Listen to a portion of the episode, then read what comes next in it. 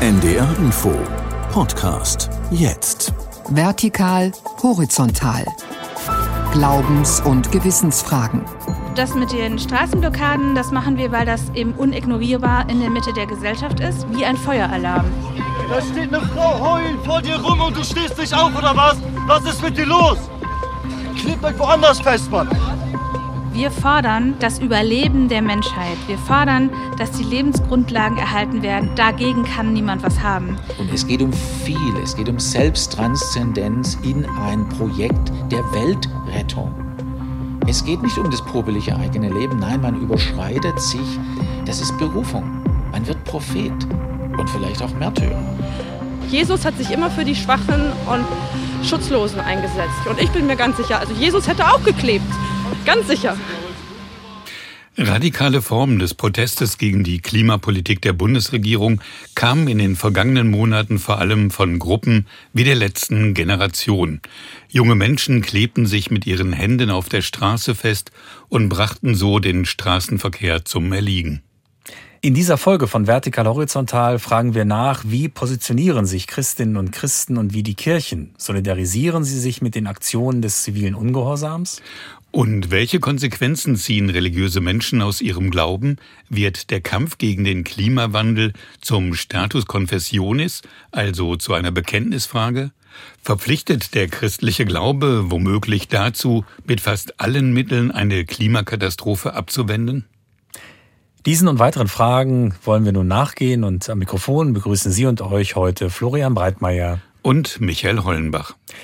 Für Aufsehen und auch Empörung haben ja in den vergangenen Monaten Aktionen der Initiative Letzte Generation gesorgt. In vielen Städten haben sich die Klimaaktivisten ja auf der Straße festgeklebt und so den Verkehr für einige Zeit zum Stillstand gebracht.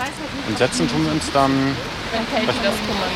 Okay. Entweder genau oder halt. Ähm bei einer Aktion der letzten Generation in Oldenburg war ich mit dabei und habe vor Ort mit Sonja Manderbach gesprochen. Sie ist Kirchenmusikerin, Organistin und macht eben bei der Gruppe Letzte Generation mit. Wir sind mit rund einem Dutzend junger Menschen zu einer der Hauptverkehrsstraßen am Rande der Oldenburger Innenstadt gegangen.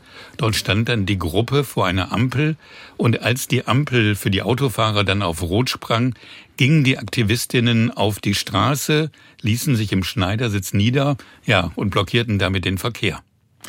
Und die Autofahrer, die waren wahrscheinlich wenig begeistert. Ja, also die ersten Reaktionen, die ließen nicht lange auf sich warten. Als einige Passanten auf die Straßenblockierer zugehen, da kleben sich vier von ihnen mit den Handflächen auf der Straße fest.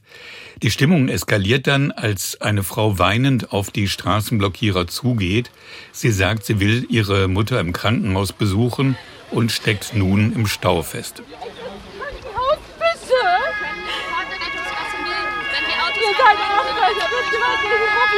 Die Hölle, ehrlich. Wirklich wahr. Die Autos, die Autos müssen eine Rettungsgasse bilden, dann können sie hier Du musst eine Rettungsgasse bilden. Wir, haben, wir haben bei jeder Ich muss da durch. Hau ab da. Wer hat dir das beigebracht, Alter? Da steht eine Frau heulend vor dir rum und du stehst nicht auf, oder was? Was ist mit dir los? Was ist mit dir los? Ehrlich, Alter. Die Autos müssen eine Es ist mir scheißegal. Du musst aufstehen. Verpisst euch doch hier. Wegen dir sitzen doch die Autos hier wegen euren Fall. Feminismus, Scheiße, Alter. Scheiß Klimawandel, Alter. Ernsthaft. Klebt euch woanders fest, Mann. Geht irgendwie zu irgendeinem Ministerium und macht da irgendwas. alles schon probiert. Ich klemme mal bitte Einsatz an. Äh, Berufsversicherungsgesetz. Wir steigen an dieser Stelle erst einmal aus der Aktion in Oldenburg aus und wollen grundsätzlicher nach den Hintergründen solcher Aktionen fragen. Denn die letzte Generation beruft sich ja unter anderem auf den US-amerikanischen Bürgerrechtler und Pastor Martin Luther King, der für die Gleichberechtigung schwarzer Menschen kämpfte und für diesen Kampf eben auch auf Aktionen des zivilen Ungehorsams setzte. Ähnlich ordnen die Klimaaktivistinnen ihre Blockaden ein und sie wollen bewusst Gesicht zeigen. Das hat mir die Oldenburger Kirchenmusikerin und Aktivistin Sonja Manderbach erzählt. Wir nehmen auch die Strafen an, die uns da auferlegt werden, also die Repressionen, die Gerichtsverhandlungen, den Polizeigewahrsam. Ich selbst war auch schon oft in Polizeigewahrsam und die Gefängnisstrafen. Wir nehmen das alles auf uns und da kann die Bevölkerung eben sehen, okay, irgendwas stimmt nicht mit der Situation, denn irgendwie kommen hier gerade die falschen Menschen ins Gefängnis, weil die saßen einfach nur friedlich auf der Straße und die haben recht mit dem, was die Wissenschaft sagt. Seit mehr als einem Jahr nimmt Sonja Manderbach schon an Straßenblockaden teil. Sie ist Mutter einer 15-jährigen Tochter und bereit, ja, wie ich finde, für ihr Engagement doch auch einen hohen Preis zu zahlen. Ich hatte schon drei Gerichtsverfahren und ich muss noch sehen, was letztendlich daraus wird. Es waren noch nicht die letzten, aber ich habe schon einige Strafbefehle bekommen und zurzeit ist der aktuelle Stand, dass es entweder 12.000 Euro oder 300 Tage Ersatzhaft sind. Und sie sagt, sie sei notfalls auch bereit, diese Haftstrafe dann anzutreten. Da kommt ja eine hohe Opferbereitschaft zum Ausdruck mit ja fast schon märtyrerhaften Zügen. Auf jeden Fall geht es der letzten Generation um die ganz großen Fragen. Wir sind die letzte Generation, die noch verhindern kann, dass die Kipppunkte erreicht werden. Also die Punkte im Klima, die dazu führen, dass die Erde sich immer weiter erhitzt, selbst wenn wir dann bei Netto Null CO2-Emissionen wären, da sind wir die letzte Generation, die noch davor ist. Und an sich sind wir diejenigen, die den Weltuntergang verhindern wollen. Alle anderen scheinen irgendwie damit einverstanden zu sein. Nun kann man ja nicht unbedingt behaupten, dass beispielsweise die Kirchen mit dem Weltuntergang einverstanden wären. Klimaschutz und Klimapolitik ist aber für die Kirchen natürlich auch ein wichtiges Thema. Und bei der Synode der evangelischen Kirche in Deutschland im vergangenen November, da hat auch Eme van Baalen, die Sprecherin der letzten Generation, eine Rede vor den Kirchenparlamentariern gehalten. Und wir hören da mal kurz rein. Wir als junge Generation, wir brauchen sie als Institution Kirche, aber auch als Einzelperson. Brechen Sie Ihr Schweigen. Wir brauchen Sie, um nicht das Hoffen, sondern auch das Fordern einer lebenswerten und gerechten Zukunft aufrechtzuerhalten. Wir brauchen Sie, helfen Sie uns bitte. Vielen Dank, dass Sie sich solidarisieren.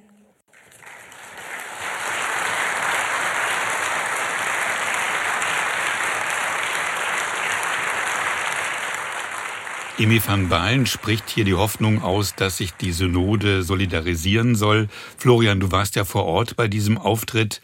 Wie hast du das, die ganze Diskussion erlebt? Ja, es war so, dass nach den Worten ein Großteil der Synodalen aufgestanden ist, da auch applaudiert hat, aber nicht alle und dass im Anschluss daran eigentlich schon die Diskussion eingesetzt hat, zu was man sich denn vielleicht auch solidarisch verhalten kann. Also zu den Zielen der Klimaschutzbewegung ganz sicher, zu manchen Aktionen, die da getätigt werden, nicht. Es war ja auch so, dass dann die EKD-Ratsvorsitzende Annette Kurschus sich beispielsweise auch kritisch zu manchen Aktionen der letzten Generation geäußert hat. Und das wird eben durchaus unterschiedlich auch in der evangelischen Kirche bewertet und diskutiert. Dieser Auftritt war aber immerhin ein Signal der evangelischen Kirche an die Öffentlichkeit, dass man der letzten Generation ja zumindest ein mediales Forum für ihre Botschaft geboten hat. Einer, der sowohl bei den Klimaaktivistinnen mitgemacht hat, als auch kirchlich eng eingebunden ist, das ist der katholische Theologe Jürgen Mahnemann. Er engagiert sich bei den Klimaschützern von Extinction Rebellion und er ist Direktor des Katholischen Forschungsinstituts für Philosophie Hannover. Herr Mahnemann, Sie setzen sich ja für eine andere Klimapolitik ein. Haben Sie das Gefühl, dass sich die Menschen an die Klimakatastrophen gewöhnt haben? Arrangiert man sich damit? Wenn die Vorhersagen und auch die Katastrophen um uns herum so zunehmen, dann besteht in der Tat die Gefahr, dass wir das uns so dran gewöhnt haben, dass wir nicht mehr dagegen reagieren und dann vielleicht noch versuchen, Anpassungsmodi zu finden an die Situation, aber nicht mehr an die Ursachen herangehen, weil wir glauben, es ist eh schon zu spät. Aber der Zustand unserer Erde ist unerträglich. Er ist jetzt theologisch gesprochen eine Verachtung Gottes. Wenn ich noch meine eigene Würde, meine Selbstachtung aufrechterhalten will, dann muss ich etwas dagegen tun. Herr Mannemann, Sie sind selber aktiv, auch in der Klimaschutzbewegung. Was erwarten Sie konkret von den Kirchen? Also meine Erwartung wäre die, dass die Kirchen innerhalb der nächsten Jahre nicht nur klimaneutral werden würden, sondern CO2-negativ. Das heißt, ich verlange von meiner Kirche und auch von den anderen Kirchen aufgrund ihrer Botschaft, für die sie stehen, dass sie mindestens so ambitioniert sind wie politische EntscheidungsträgerInnen und Regierungen. Aber ich nehme immer noch wahr, dass im Raum der Kirche zwar etwas getan wird, aber nicht genug getan wird. Und dann müssen wir uns als Christinnen die Frage stellen, sind wir mitleidslos gegenüber den zukünftigen Generationen? Warum sind wir nicht ambitionierter? Und warum geht uns die Leidensgeschichte der nichtmenschlichen Kreaturen nichts oder wenn überhaupt sehr wenig an? Verstehe ich Sie richtig, dass Sie auch sagen, es reicht nicht nur aus, jetzt Solardachrichtlinien zu erlassen und vielleicht einen Friedhof grün zu gestalten, sondern müssten auch Leitende aus den Kirchen oder auch die Christen aus den Gemeinden sich an Sitzblockaden beteiligen, ganz aktiv an der Straße auch diese Übertreibung, diese Provokation artikulieren und nicht nur auf Beschlüsse in Diözesanen, Steuerräten oder Synoden vertrauen. Wir sind dazu berufen, eine Bewegung zu sein. Und wir müssen als Christinnen, als Kirche Bewegung werden und uns den anderen Bewegungen anschließen. Also nicht eine eigene Bewegung bilden, sondern Teil der schon existierenden Bewegung werden. Und dazu gehört es natürlich, in die Öffentlichkeit zu gehen, auf die Straße zu gehen. Meines Erachtens ist ziviler Ungehorsam wichtig. Und das heißt für mich, auch für mich persönlich, auch auf die Straße zu gehen, auch mich an zivilen Ungehorsam zu beteiligen. Und das würden Sie auch von Bischöfen erwarten? Ich würde mir das wünschen, dass zumindest der ein oder andere Bischof oder Bischöfin sich am zivilen Ungehorsam beteiligen würde, weil das ein wichtiges Zeichen wäre, dass das eine Form ist, des christlichen Handelns in der jetzigen Situation und ein Bischof, eine Bischöfin, die sich dazu entscheiden würde, wäre erstmal auch privilegiert, hätte nicht so viel zu befürchten, aber es wäre symbolisch sehr wichtig und würde endlich diese Kriminalisierung von Aktionen zivilen Ungehorsams mit Sicherheit entgegenwirken. Und da müssen wir meines Erachtens Zeichen setzen, der katholische Theologe Jürgen Mahnemann, Direktor des Forschungsinstituts für Philosophie Hannover und Mitglied bei den Klimaschützern von Extinction Rebellion. Dann haben wir gerade mit Jürgen Mahnemann einen Katholiken, einen Philosophieprofessor gehört, der sich mehr und auch ein entschiedeneres Engagement der Kirchen in Sachen Klimapolitik wünscht. Michael, du hast aber auch mit evangelischen Kirchenvertretern gesprochen, die das anders sehen. Ja, zum Beispiel der CDU-Bundestagsabgeordnete Thomas Rachel. Er ist Mitglied im Rat der EKD und er lehnt die Aktionen der letzten Generation entschieden ab. Wir leben in einer demokratischen Gesellschaft und in einer demokratischen Gesellschaft muss auch bei Meinungsverschiedenheiten es so sein, dass um die richtigen Lösungen gerungen wird und letztlich mit demokratischen Mehrheiten entschieden wird. Wer sein Thema, welches es auch immer ist, über andere Themen und Anliegen hebt, verhebt sich. Unsere Gesellschaft lebt davon, dass demokratische Entscheidungen und auch die Institutionen dieser demokratischen Entscheidungen akzeptiert werden. Wenn man das nicht macht, wie Vertreter der Last Generation, zeigt das ein Stück Verachtung gegenüber der demokratischen Gesellschaft und das kann man nicht gutheißen. Thomas Rachel gehörte auch zu denen, die im Nachhinein den Auftritt der letzten Generationssprecherin Eme van Baalen auf der EKD-Synode kritisiert hat. Aber er war da nicht der Einzige. Nein, auch der evangelische Theologieprofessor Günther Thomas hat mir erläutert, warum er diesen Auftritt unangemessen fand. Muss die Kirche als Gesamtkirche wie eine moralische Agentur auftreten in einer noch gut funktionierenden Demokratie? Und wie würden Sie die Frage beantworten?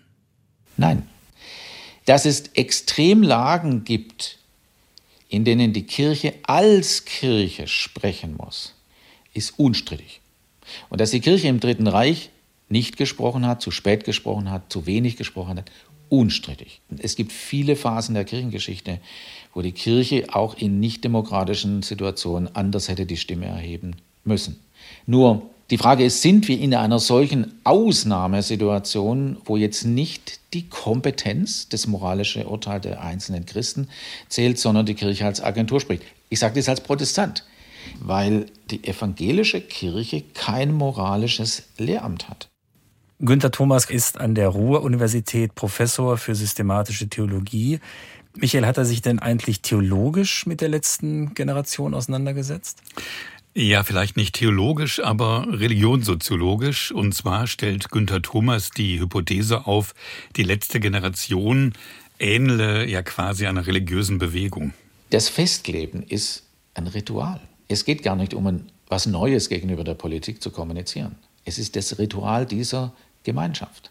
Sie hat eine ganz bestimmte, theologisch würden wir sagen, Eschatologie, und es geht um viel, es geht um Selbsttranszendenz in ein Projekt der Weltrettung. Es geht nicht um das probeliche eigene Leben, nein, man überschreitet sich, man kann dem eigenen Leben Bedeutung geben, weil man jetzt an der Weltrettung teilnimmt.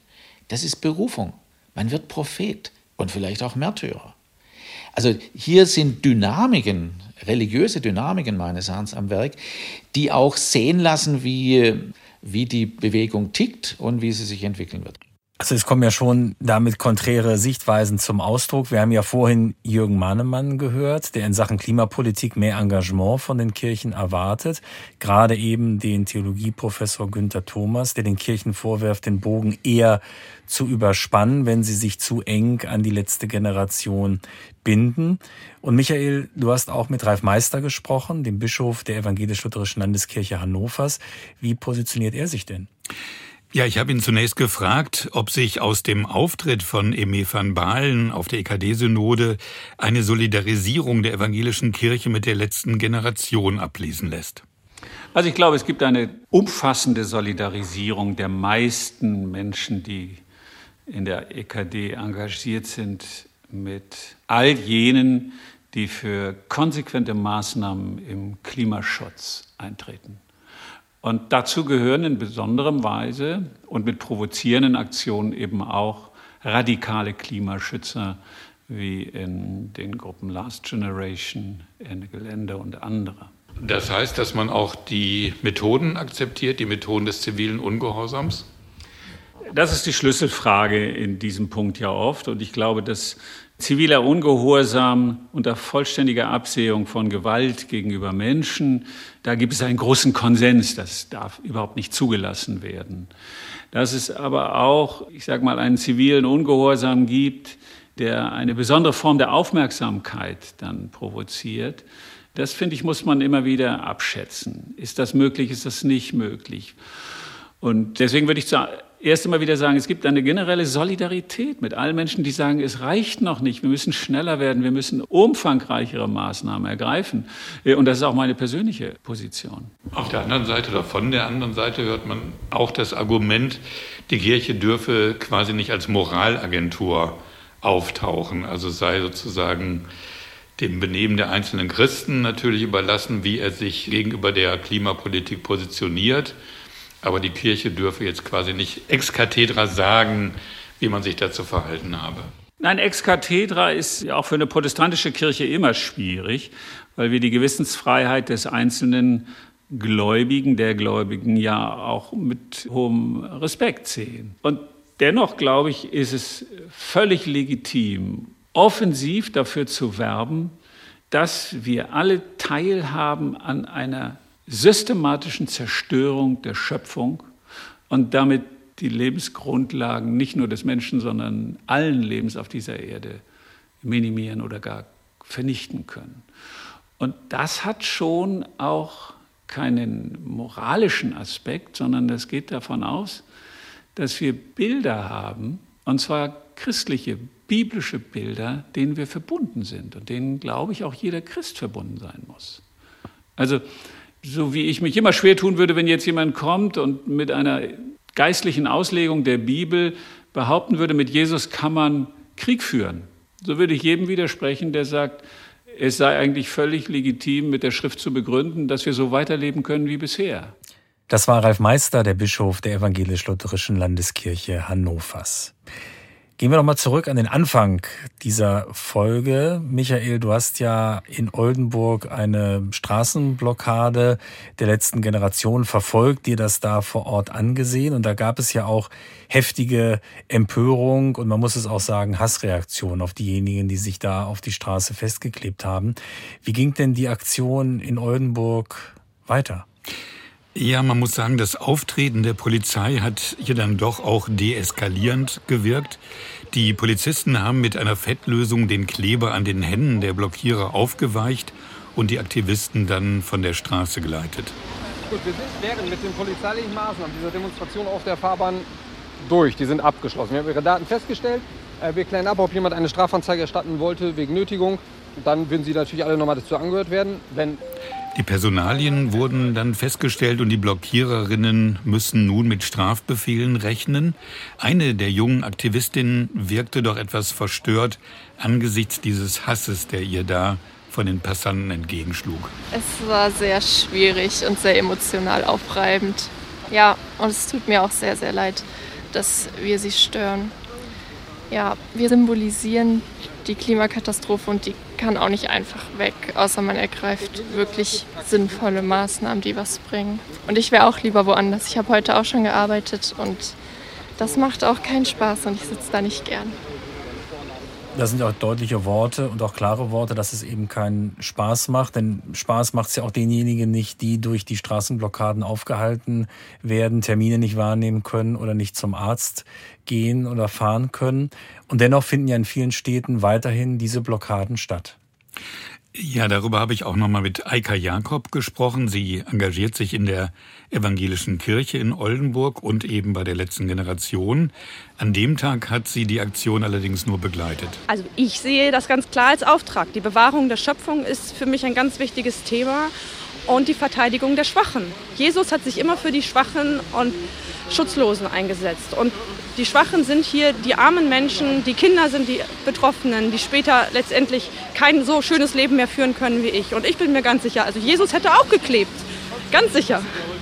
Ja, auch Eika Jakob hat schon mehrmals auf der Straße gesessen und blockiert, aber an diesem Tag saß ihre 16-jährige Tochter dort und für die Mutter war das verbunden ja mit einem mulmigen Gefühl ich habe jedes Mal davor Angst und ich habe jedes Mal auch kein gutes Gefühl dabei, Menschen in ihrem Alltag zu unterbrechen.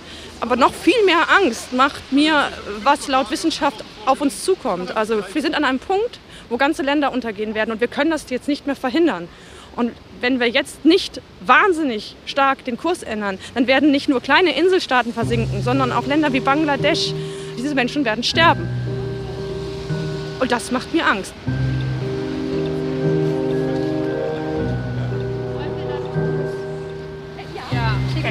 Also ich wünsche euch viel Spaß. Danke, dass ihr hier wart. Ja, danke, dass du auch da warst. Ja, danke, dass du da warst. Bis demnächst. Ja, genau. Sonja, wir sehen uns am Sonntag vielleicht. Wir sehen uns. Auf jeden Fall.